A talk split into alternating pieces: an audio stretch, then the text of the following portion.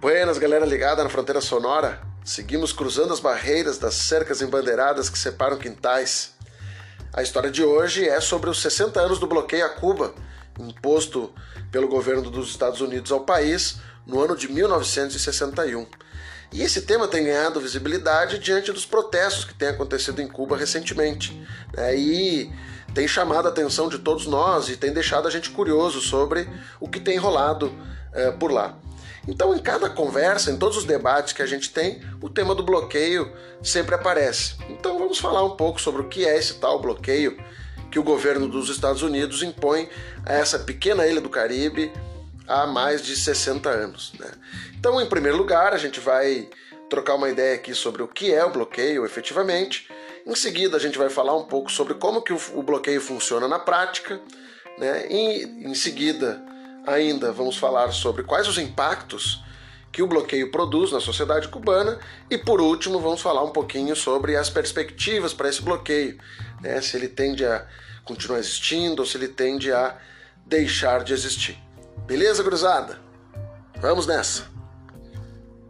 Em primeiro lugar, é importante compreender que o bloqueio consiste em um conjunto de medidas que tem caráter político, econômico, judicial ou legal e midiático que são levados adiante pelo governo dos Estados Unidos com relação a Cuba. O bloqueio foi instituído no ano de 1961, durante o governo do presidente Eisenhower, após o Fidel Castro promover um conjunto de nacionalizações de empresas estrangeiras eh, que estavam em Cuba, eh, entre elas empresas que pertenciam a estadunidenses. Então, como uma forma de retaliação, o governo dos Estados Unidos intensificou um conjunto de sanções que já haviam é, contra a ilha, agora com um outro propósito, né, já com o propósito de derrubar o próprio Fidel Castro do governo.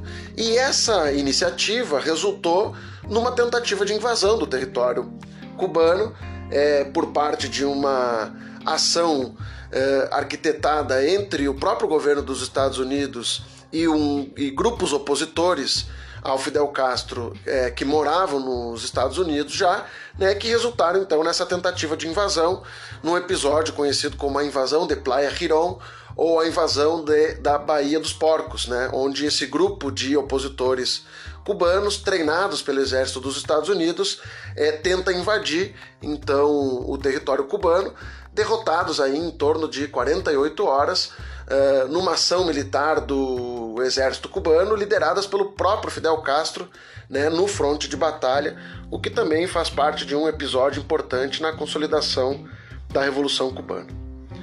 É, agora, como funciona o bloqueio, né, na prática? Como que ele, como que funciona a operação prática do bloqueio?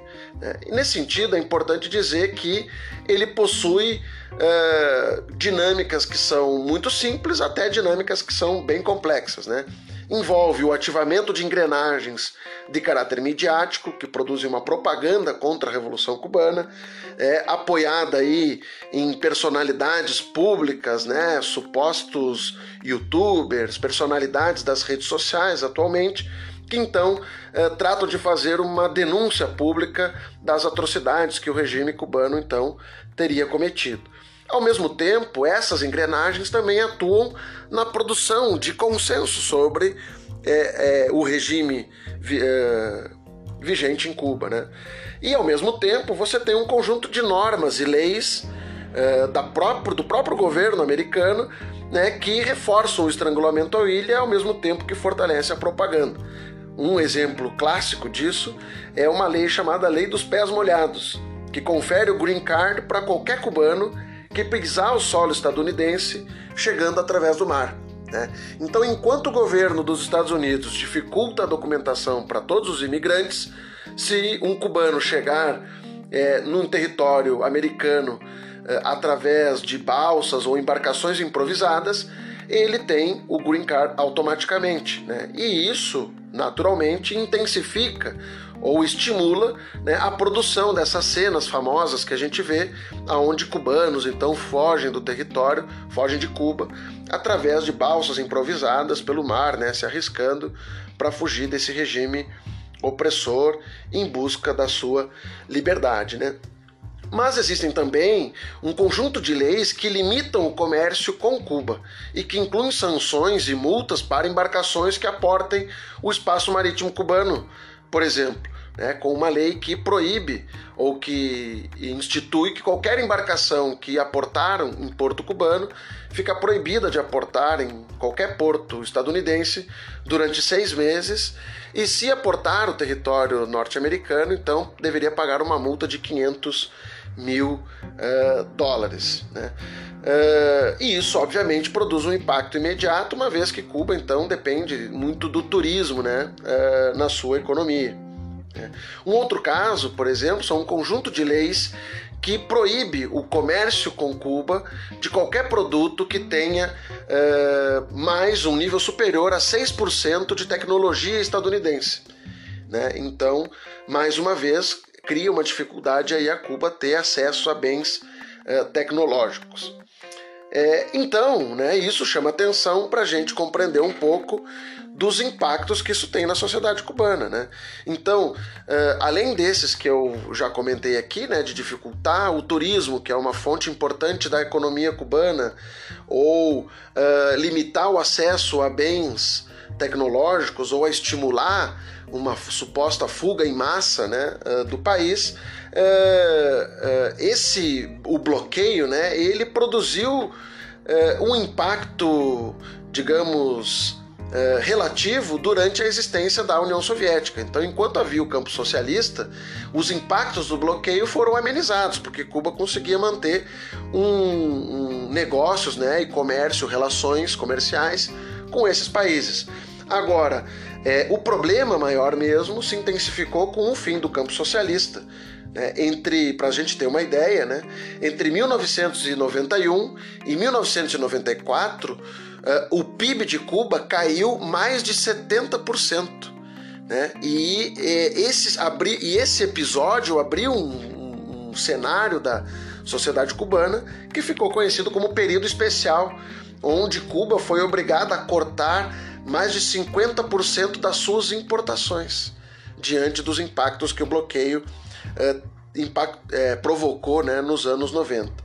Segundo o próprio governo cubano, num documento chamado Cuba versus Bloqueio, que o governo cubano apresentou para a Assembleia das Nações Unidas em 2020, é, os danos acumulados durante quase seis décadas de aplicação dessa medida totalizam 144 bilhões de dólares, é, ou cerca de 734 bilhões de reais que Cuba teria perdido né, uh, em virtude do bloqueio econômico. Né?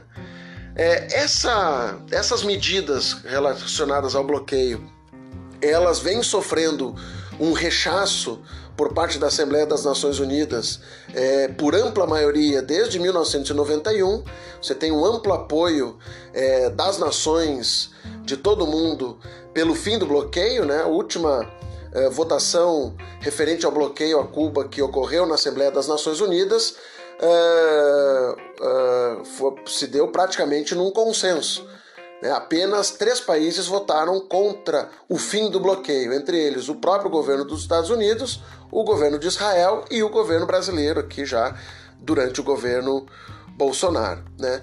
Uh, mas, especialmente é, durante o governo do Barack Obama, é que houve, houve uma tentativa de flexibilização das medidas referentes ao bloqueio né, e a retomada dos diálogos eh, e das relações diplomáticas entre os dois países.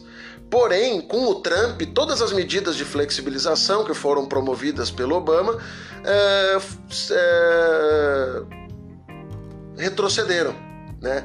E o mais ainda, né, o governo do Trump adotou 250 medidas de recrudescimento do bloqueio entre 2017 e 2020.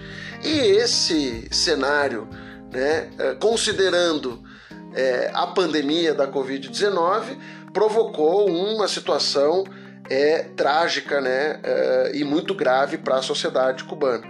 E atualmente, né, com a eleição de Biden à presidência dos Estados Unidos, se criou toda uma expectativa de que é, pudesse se retomar então os diálogos e as relações diplomáticas com os países e os diálogos pelo fim do bloqueio. Mas até o presente momento não há nenhum sinal por parte do governo de Biden de retomar esses diálogos. Muito pelo contrário, né? o governo de Biden tem estimulado, tem se colocado a favor dos protestos que têm acontecido na ilha caribenha, que tem um componente social importante, mas que merece aí uma atenção maior. Né? Mas isso daí já é assunto para a gente conversar num próximo episódio. Então essa é a história de hoje, até a próxima, a gente se vê. Abraço!